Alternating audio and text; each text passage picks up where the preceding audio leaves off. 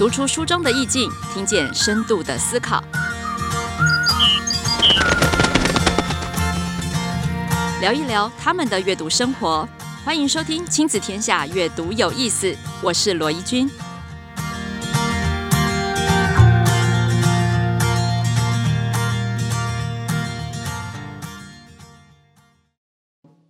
好，欢迎回来，阅读有意思。谢谢大家再度收听。那么今天呢，我们的呃录制期间其实蛮特别的，因为啊，其实录制的时候还是在疫情封锁的时间哦。那不晓得大家是不是已经发展出自己生活的这个小 paper 呢，让自己安顿身心的方法？我相信啊，在很多社群里面开始讨论，到底有什么电影可以看，到底有什么剧可以追。所以今天的阅读有意思的大来宾呢，我们要邀请到的就是跟电影影像教育非常有相关的一位老。老师，那么这个老师好特别哦，因为他在当老师之前，他做了一件在二十几年前就做了一件非常流行的事情，叫做 gap year。他给自己一个诶特殊的一年，这一年他在做什么呢？这一年其实老师呢到春晖电影发行公司去上班呢。那上班不打紧，除了接触他的艺术电影之外，他甚至还被老板带到法国坎城影展，参与整个观片买片的过程。由此可知呢，这位老师他在跟电影的缘分呢，已经结得非常的深厚。想必他今天可以带来非常不一样观影的经验，还有如何把电影融入我们生活的教养当中。接下来我们就要欢迎今天的阅读有意思的大来宾，台北市特殊优良教师，也是二零一九亲子天下教育创新的领袖，目前在带四年级班级的陈建荣老师。老师跟我们听众打声招呼吧。各位听众朋友，大家好，我是建荣老师，或是大家叫我史瑞克老师。哎、欸，为什么是史瑞克老师啊？啊，因为我的英文名字叫做 Eric，所以他们就会说觉得跟史瑞克应该是亲戚比较好记，所以有时候就会叫我史瑞克老师。老师有没有以史瑞克的装扮进入这个校园里面过？哦，有，我们学校呢，呃，之前呢，每一年都会举办电影变装秀，所以有时候呢，老师们也会打扮。那像去年呢，我就是打扮呃那个皮克斯的电影《可可夜总会》里面的呃小男主角。哇，好酷哦！哎，老师今天呃的这个造型啊，就是他的头发也非常特别，也很像那个《哥可夜总会》里面的小男主角 啊。所以，嗯、呃，有一年呢，我就是戴上史瑞克的这个绿色的长长的耳朵。哇，好酷哦！老师，呃，其实我们跟老师的结缘也蛮久了。那我在之前好几年前的公视国际儿童特殊影呃这个影展里面呢，也有请老师担任这个映后座谈。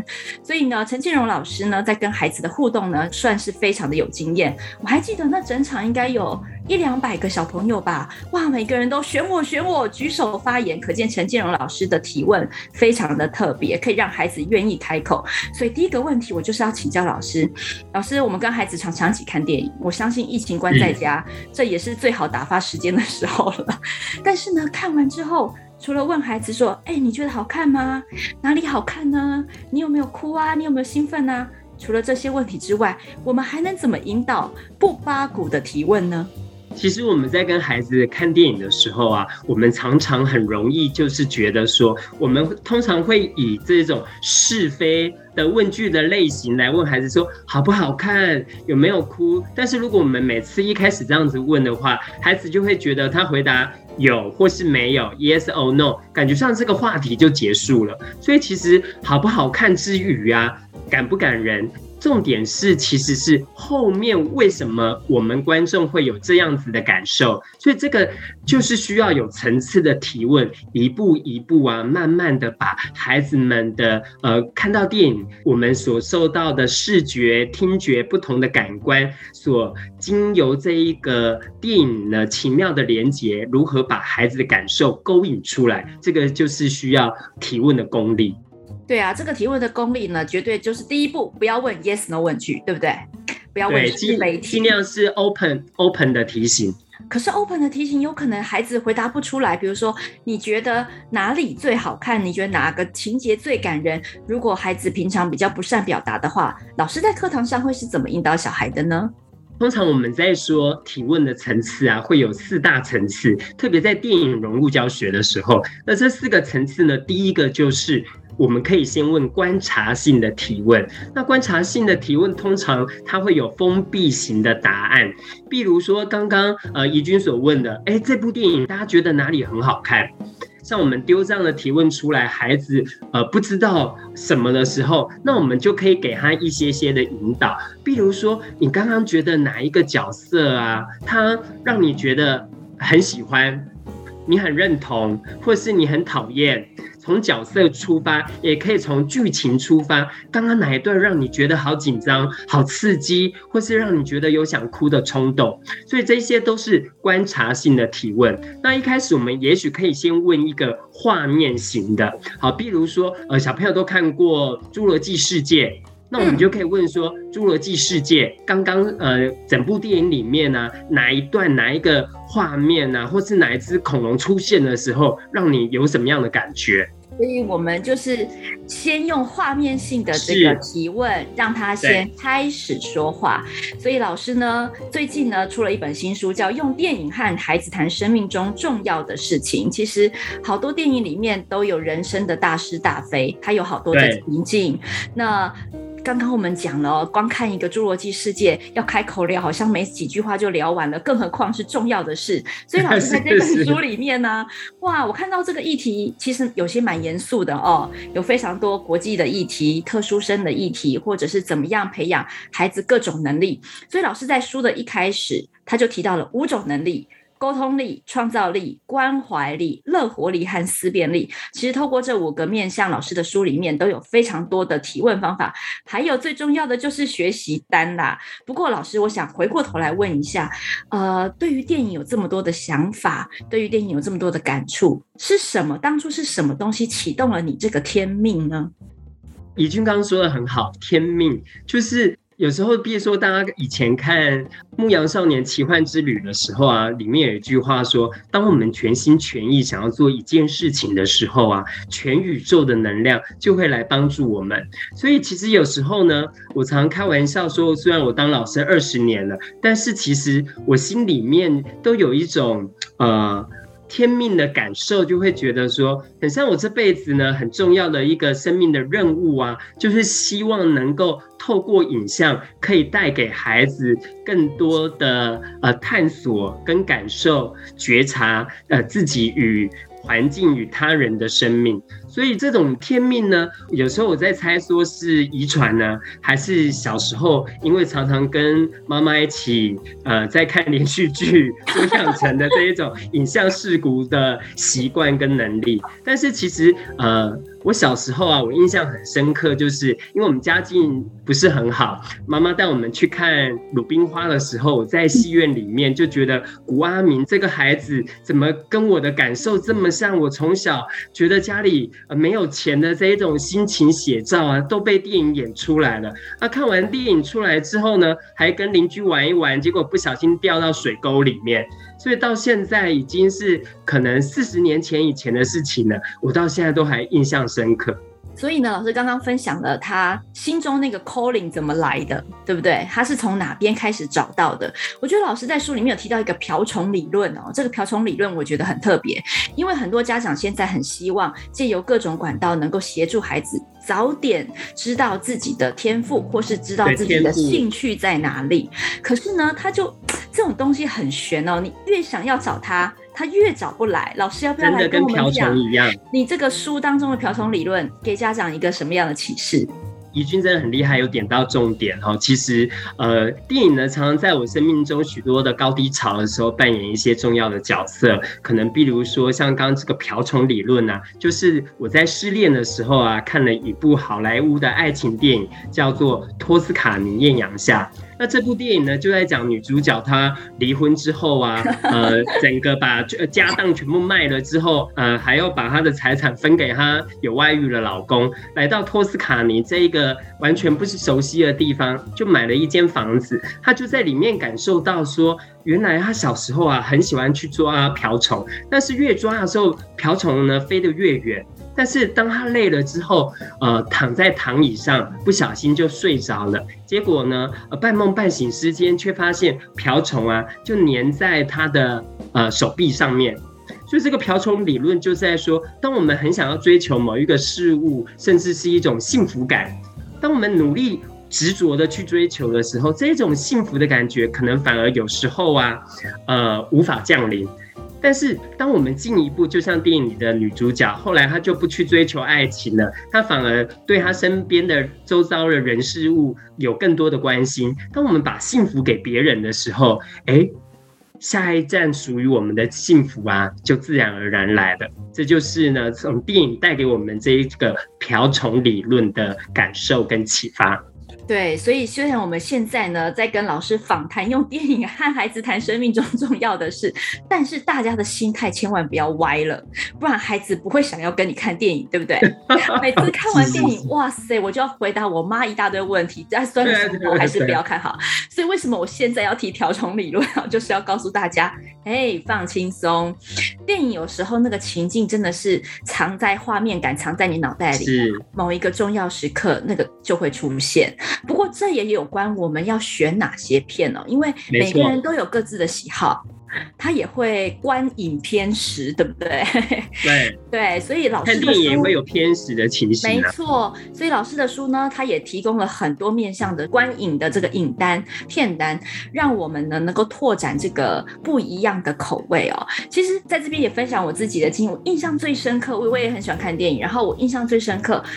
到今天为止，我最喜欢的一部电影，真的是艾米丽的异想世界。哇，经典！我还特地跑去那家咖啡店呢。真的哦，对，真的真的，而且就坐在那边就点了一杯咖啡，嗯、就是不想走了。结果我朋友就说：“奇怪，就是一个咖啡店，你等你在这边一个小时干嘛？”你在温习画面呢、啊，对不对？对对对对，电影里面的场景不断的出现，在换哎，这个时候那个艾米丽是不是要走出来了？而电影里面呢，客人会说什么话，这个场景就一一浮现。对，那为什么我那么喜欢？是因为它在当时它是法国片嘛，那它的整个呃影像的构成、色彩，还有它叙事的风格，有想象力。对，非常想要就是一个古灵精怪的一个女生。对。然后我记得我那时候跟艾米丽的年纪不会大她太多岁哦，uh huh. 所以我就觉得哇，她好像把我脑袋另外一个世界给演出来了，演出来了，而且她她就很符合我们刚说到的瓢虫理论。嗯，没错，他完全是一个沉浸在他自己生活的细节里面，细节跟他的世界。那他后来也是勇于把这一种幸福感啊，散播欢乐，散播爱。对呀、啊，然后他，你看一个人的生活也可以活得这么精彩，即便你觉得他平常都是一些枯燥无聊的小事。所以，其实当我们在疫情的状态之下的时候，我们真的会觉得好闷。这个时候看电影就会有电影不一样的呃这个启发哦，不要白白的浪费时间在这个电影上面了。那呃，老师在课堂上面其实带了非常多重要的讨论。那首先，我想要先呃请教老师，因为在呃同理心的这种抽象能力上面，老师有写到关怀力，我特别想要把这一点提出来，因为这一点是最难用言语表达的。老师可不可以跟我们分享实际的案例，就是你是怎么样用电影某一部电影，然后带领孩子认识很多抽象的情绪，或者是呃这种抽象的人生议题？请老师跟我做个故事的分享。呃，已经说的没错，就是其实啊，关怀跟沟通啊，是我们每个人与生俱来非常重要的能力。但是因为我们原生家庭啊，呃的生活方式跟习惯，可能都会连带影响我们来到了呃学校同才与社会有更多的社交的接触的时候。会不会在这一方面有沟通上的困难？那其实呢，像我们班呢，就是我们这一届新乐园的孩子，我们这个学期就是在疫情之前三月份，我们学校有园游会的活动。那这时候呢，我们班呢，我们学年要看的电影就是《奇迹男孩》。那奇迹男孩呢，真的就是很标准，跟关怀力息息相关。那孩子呢，看了奇迹男孩的过程当中，他们非常的投入，而且他们会觉得说，呃。这位男主角他如何克服原来的障碍啊，还有他周遭的朋友们，还有家人给他什么样的 support。但是呢，其实这部片有趣的地方是啊，它是章节式的电影，它同一个事件从不同的角度，从男主角的角度，从爸妈的角度，从姐姐的角度，从同学的角度，从霸凌他的人的角度，不同的方面来呃呈现。所以从中我们就可以看到每一个角度有不同的立场。所以这个同理心呢，经过呢，我们跟孩子进一步的讨论呢，孩子就会发现，哇，原原来每个人他都有他困难的地方，我们每个人做一个决定，原来都会有这样的影响。原来我们可能都先考虑到自己。那后来我们呃看了电影呢，也有讨论电影中的家具。之后我们就要来做体验活动。那我就跟小朋友讲说，那我们园游会啊，我们可不可以来呃把我们从电影里面奇迹男孩看到这个关怀的力量，我们来做具体的发挥。我们来做手工皂义卖。那我们再把钱捐给需要关怀的社福团体。那后来我们班小朋友听了之后就说，哎，老师为什么？为什么我们辛苦赚的钱还要捐出去？哎、欸，我们很辛苦哎、欸，我们很辛苦做一部电影可以解决的，对不对？对对，而且后来，呃，他们就，呃，但是后来我们进一步询问，后来才知道，其实他们觉得，比如说奇迹男孩好了，哎、欸，那是因为他们家还蛮有钱的、欸。哦，茱莉亚·罗伯兹他爸妈他们两个家里，其实他们算是中上阶级哦。对，所以他从小都在家自学，妈妈不用上班呐、啊。还有这种漂亮的棉被可以盖，对对对对，还可以买这么多的乐高的玩具给他，满足他的这一个学习的兴趣。所以我就跟孩子们说，那如果今天同样的故事啊，他们是发生在不同的家庭呢，那大家会不会觉得他需要更多我们的关心？所以后来呢，我就放了一些短片，比如说黑人之前有啊拍摄呃一连串就是 Love Life，就是台大医院儿童癌症病房的孩子们。或是那个社会上还有一些基金会常常关注，比如说罕见疾病基金会啊，像之前有一部纪录片《一首摇滚上月球》，我们可以看到有很多形形色色不同的孩子，他们大家都有不同的困难，或是一些必须要克服的地方。那后来渐渐的，孩子就觉得说，嗯，哎，感觉上我们真的应该把义卖的钱捐出来，而且我加码说服他们，就说我们班。摊位有好几摊呐、啊，我们有卖吃的，有卖有游戏，也有呃旧爱新欢的二手文具。但是我们就是捐卖手工皂的这一笔钱，没有全部捐。后来他们就觉得好，那可以。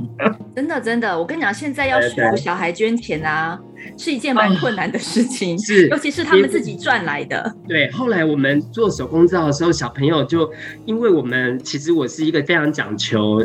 乐活的人，所以我不喜欢吃加工食物，我喜欢吃原形食物，也不吃零食、喝垃圾饮料这一些。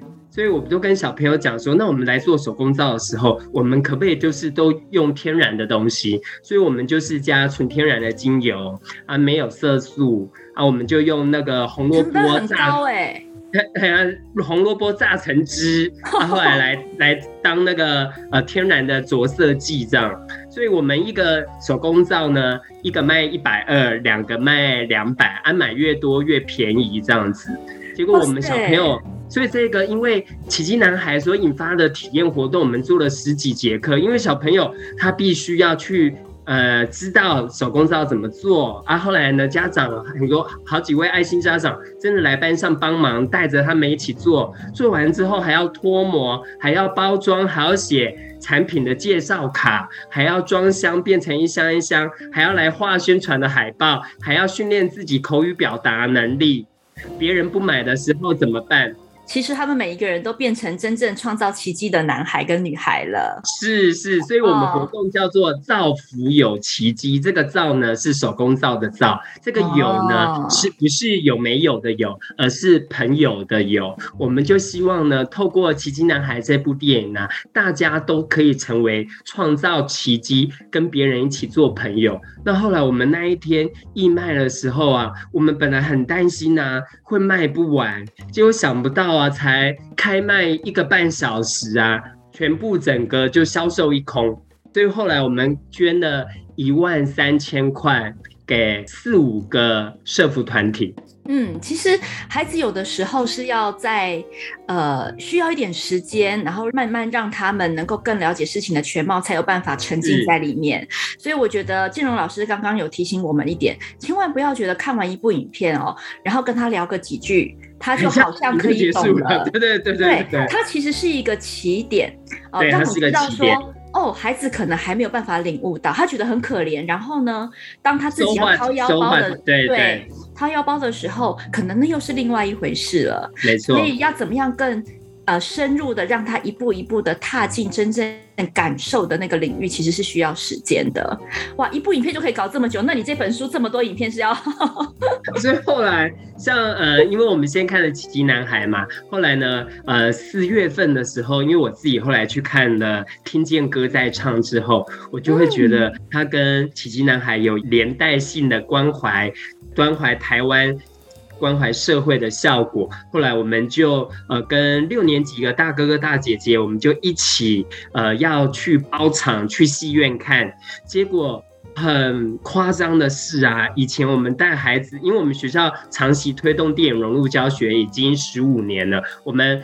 的确，可能每一两年就会包场带不同年级的孩子去看，但是呢，来参加的老师他们说，第一次啊，在戏院里不用管秩序，因为大家都被《听见歌在唱》这部电影笑中带泪吸引的，完全在这个荧幕的氛围里面，所以。特别是那部片跟台湾的环境、环境还有原住民、是还偏乡等等议题，还有马彼得校长，所以我们去观影之前都做了许多先辈知识的呃了解。那我们五个班呢，后来呃老师跟孩子们都决定，我们就把看电影。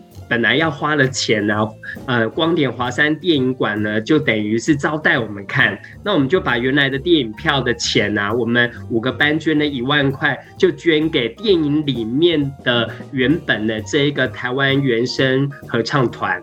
哇，好棒哦！所以孩子一定可以感觉到，就是电影不是一个虚构的事情。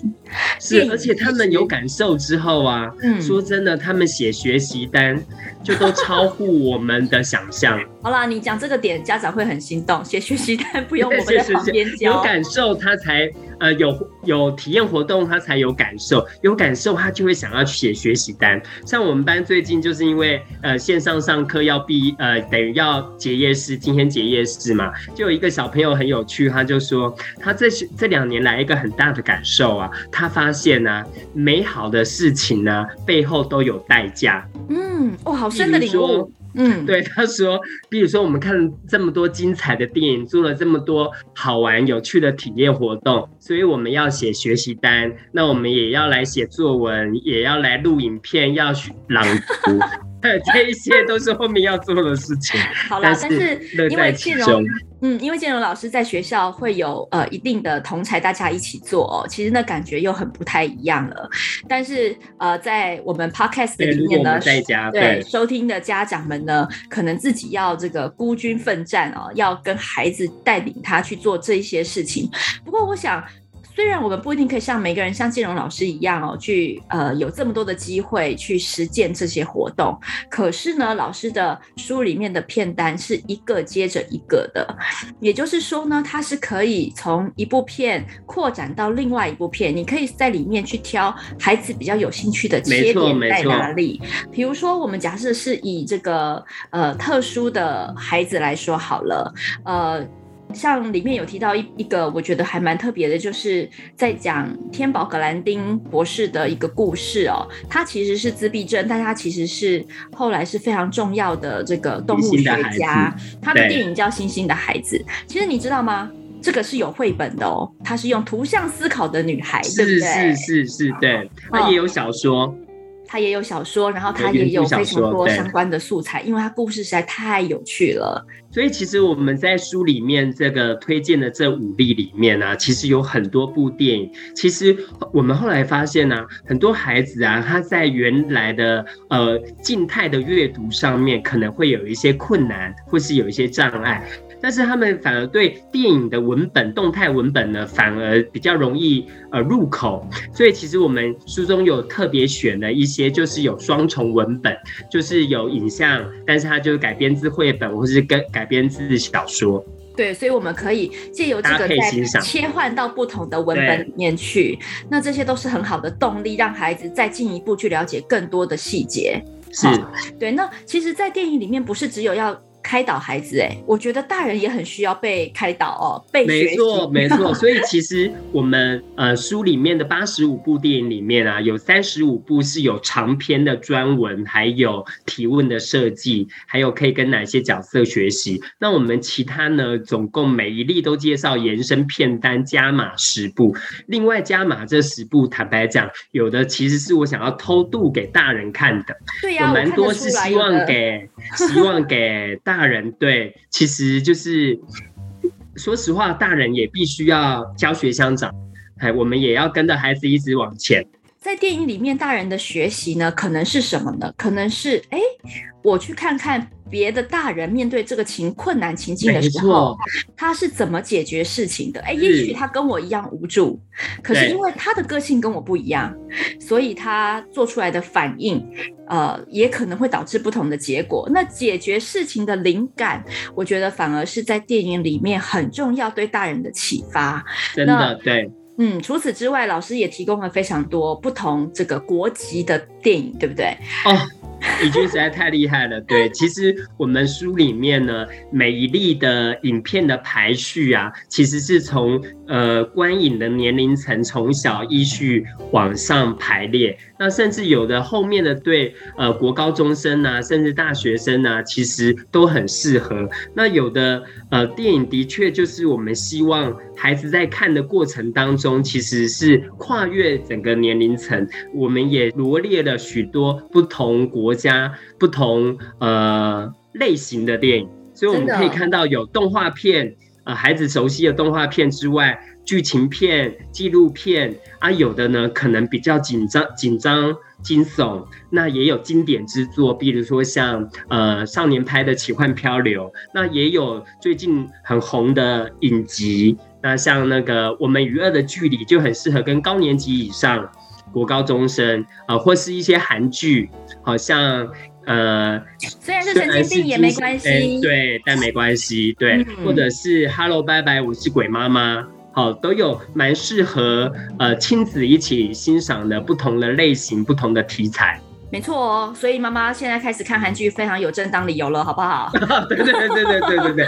认真追剧是，是，也是教育的一部分了，好不好？对对对，是教育的一部分。给了你答案哦。好，但是其实我刚讲到不同国籍呢，其实我觉得蛮有趣的是说呃在亲子关系当中，每一个国家都有它的文化背景哦，所以你可以看到文化背景。日本的亲子关系，或者是美国的亲子关系，或者是印度的亲子关系。所以我们虽然是这个国。但是我们有可能个性比较像，偏向哪一个国家的人？是不是虎妈？对呀、啊，所以我常常在觉得，呃，其实家长们也可以从不同国籍当中去寻找比较符合自己特质或个性的表达方法，哦、呃，他可能也可以给你很多不一样的这个灵感。那其实老师在里面还有附上了很多 QR code，这个 QR code 里面我看了好几个、哦，是老师实际在班上操演，呃，就是跟孩子们。呃，学习上课的教学演示、教学示范，我印象最深刻的，呃，老师可以说一下。哦，怡君真的超认真，都有看。老师可以帮我们分享一下那个在舞动人生的这个部分，虽然没有影片，但是我觉得那个描写的非常特别。要怎么样演示一个呃，这个男孩喜欢跳芭蕾，在。班上同学又是怎么样去带领他们讨论这种跨性别的气质，或者是接纳更多元的这个性别认同？呃，其实坦白讲，这个是比较呃难以讨论的议题，而且其实在特别这几年，虽然比如说去年开始呃同婚法也通过了，但是在整个教育现场上啊，其实要跟孩子们讨论呢，不见得呃真的比较。不见得比较容易。那其实《舞动人生》呢，可以说是我认为是国小毕业前啊一定要看的电影。那在我们的这一本呃新书里面呢，我们也有介绍几部是跟性别相关的呃类型的电影，比如说其中有《你好，我是汉娜》，这就是澳洲电视台所拍摄的电视影集，是在讲一位跨性别的男生，他到国中他想当女生，那学校怎么办？嗯，他怎么办？嗯，呃，还有同才怎么看他？他如何有自我认同？对，对爸妈怎么办？那还有另外一步，就是当他们认真编织时，如果今天孩子们发现，呃，他身边亲近的人是一个变性人，那很像跟呃电影里面或是在新闻里看到的，哎，很像就在我们生活周边的时候，我如何来自处？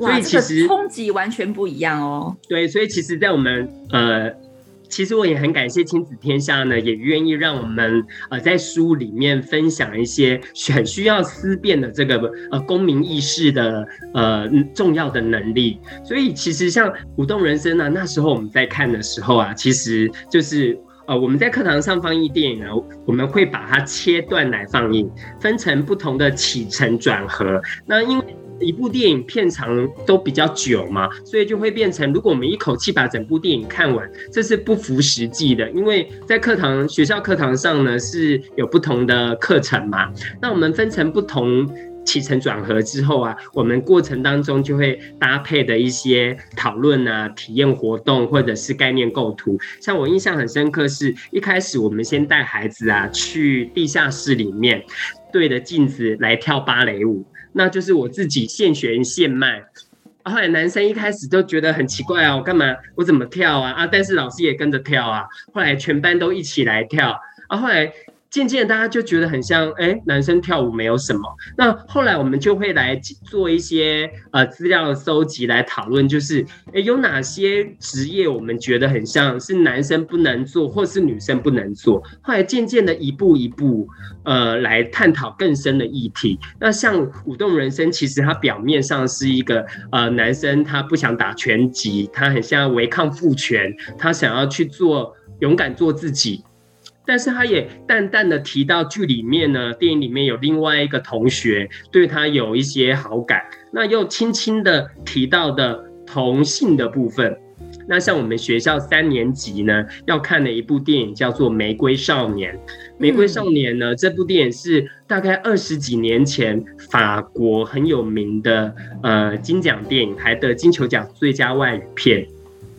台湾的叶永志事件呢、被称为呃台湾版的《玫瑰少年》，也是因为这部电影的关系。所以其实孩子们从三年级的时候，他们已经陆陆续续啊，开始对性别这一些议题啊，开始有更多的关注。所以到六年级看《舞动人生》的时候，我们那一届的孩子啊，后来我们还去参加学校的电影编装秀，我们班还有三五位男生啊，就是。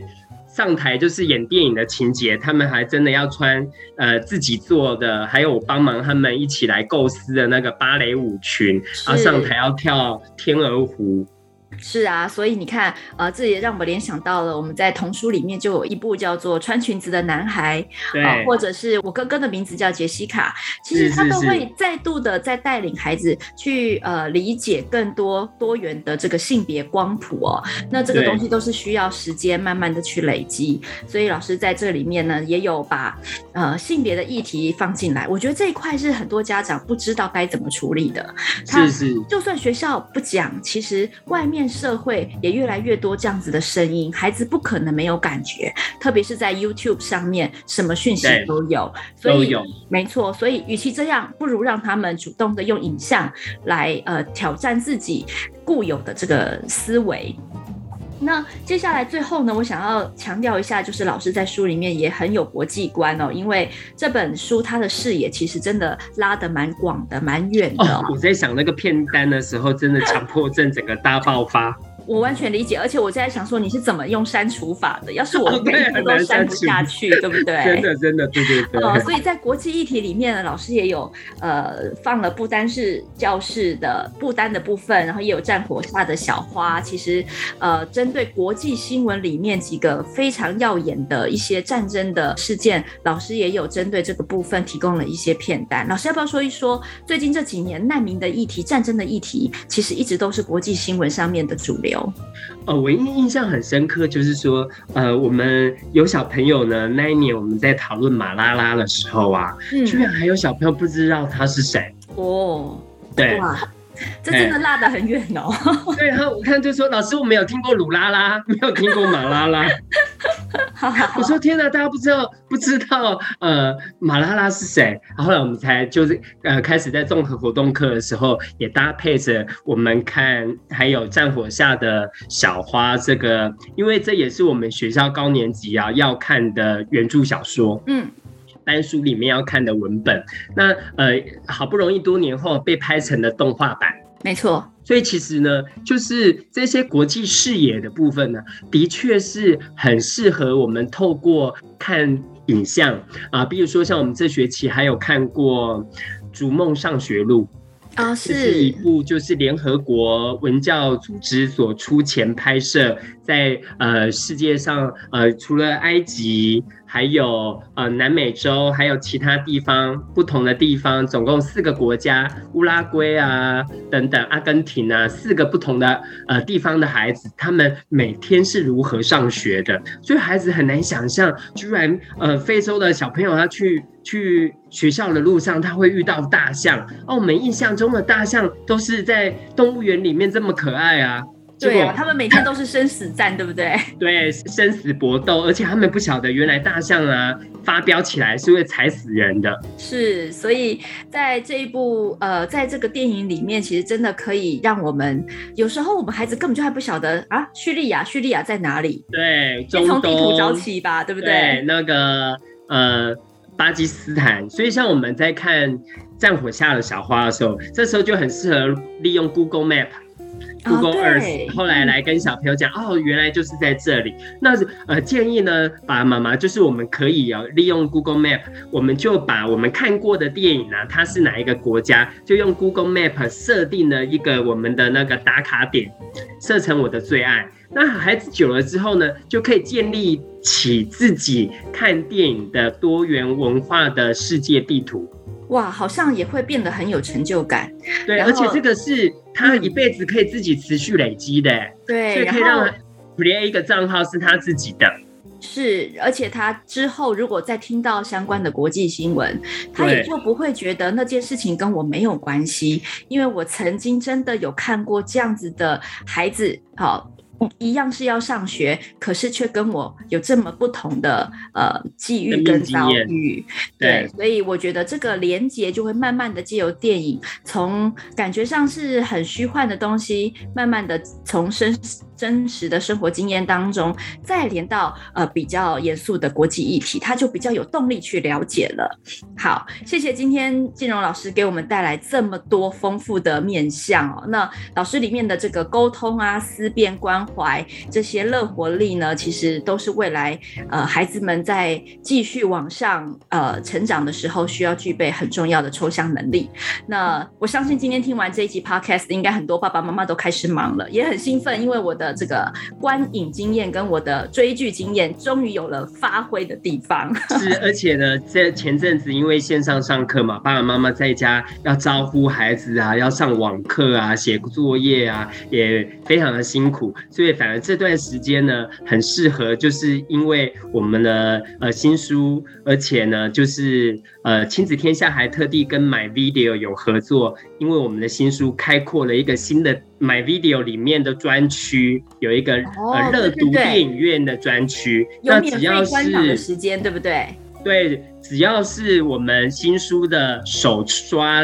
呃，首版的呃前两千五百名就可以免费获得呃汇集两天，可以去看我们书里面所介绍这么多电影里面南瓜的大概二十几部哦，所以这个时候呢，爸妈也可以松口气，呃，喝个悠闲的下午茶，让孩子呢这一两个小时可以灵魂被呃托管。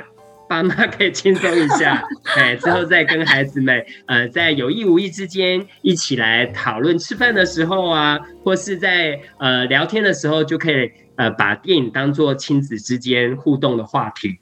好，那我们要谢谢老师这么认真的打书，可以感觉得到他对电影的热爱，都已经快要跨越荧幕跟这个录音机，快要跨到呃各位家长的这个面前了哦。那今天要谢谢建荣老师带来这么精彩的分享，那也欢迎大家呢可以回馈给我们片单，或者是回馈你喜欢的片单，或者是，是呃有需要呃金荣老师进一步的、呃、分享他的这个教学的方法，也都很期待大家在许愿池里面给我们回馈哦。